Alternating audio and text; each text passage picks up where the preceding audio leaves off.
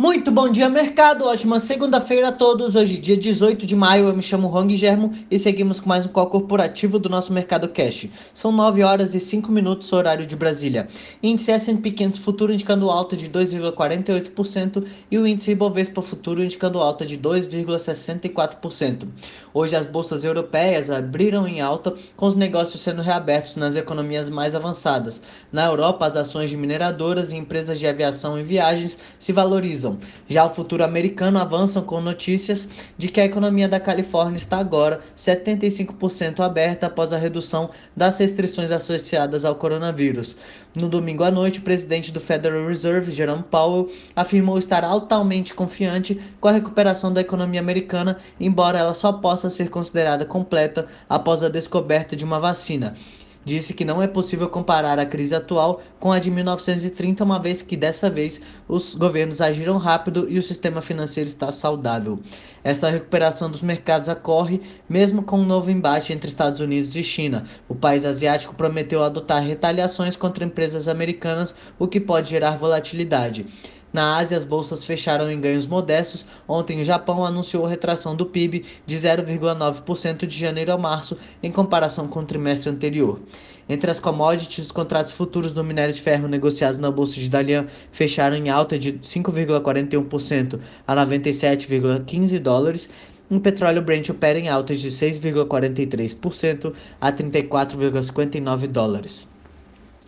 No cenário corporativo, temos notícias da CEMIG, em que a elétrica mineira CEMIG teve prejuízo de 57 milhões no primeiro trimestre de 2020, ante o lucro de 797 milhões em igual período de 2019, sob impacto da alta do dólar sobre a dívida em moeda estrangeira e a sua fatia na Light.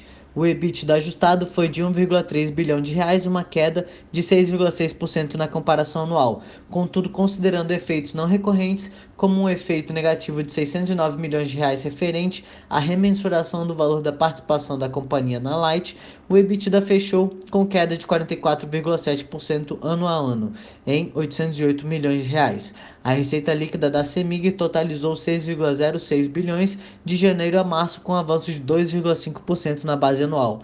Os investimentos da companhia foram de 326,8 milhões no período. A meta para 2020 é de 2,2 bilhões de reais.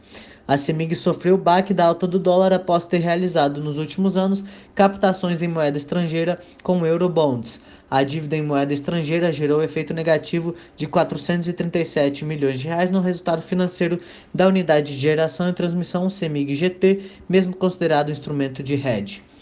Iven. A Iven Construtora Incorporadora teve lucro líquido de 36,5 milhões, uma queda de 27% na base de comparação anual. O EBITDA ajustado teve queda de 39% a 59,7 milhões de reais. Já a receita líquida da Iven teve baixa de 16% nos três primeiros meses de 2020 em razão do baixo volume de lançamentos. As vendas líquidas nos três primeiros meses de 2020 somaram 256 milhões de reais, representando uma velocidade de venda de 12%. Vale.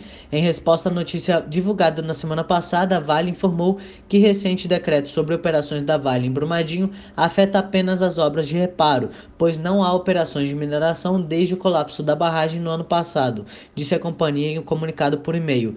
O Mining.com afirmou na semana passada que a cidade de Brumadinho suspendeu a licença de operação da Vale depois que agentes de saúde disseram que as atividades no local não respeitavam as regras de isolamento social. O município também interrompeu as obras de reparo da barragem de rejeitos da mina Córrego de Feijão, segundo a reportagem.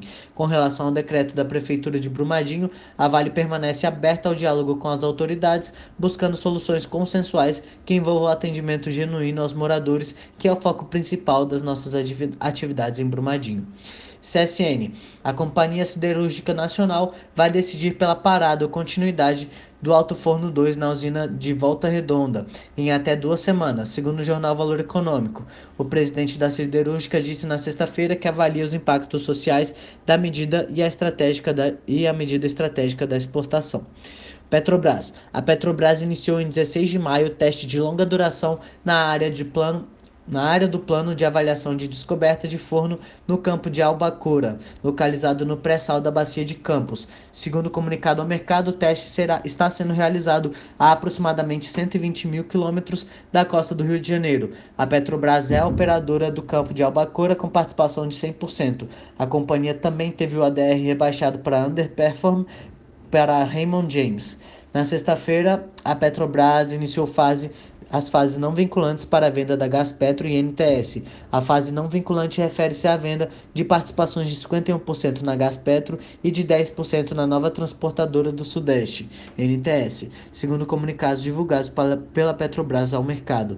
Os potenciais compradores habilitados para essa fase recebem um memorando descritivo contendo informações mais detalhadas sobre os ativos, além de instruções sobre o processo de desinvestimento, incluindo as orientações para, a elaboração e envio das propostas não vinculantes.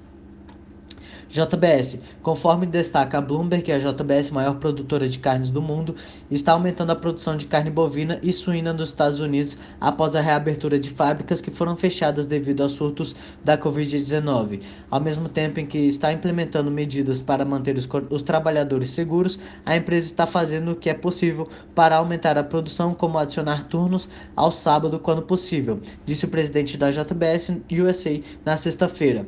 As exportações dos Estados Unidos provavelmente cairão neste trimestre, pois a empresa prioriza o mercado doméstico onde a demanda é forte.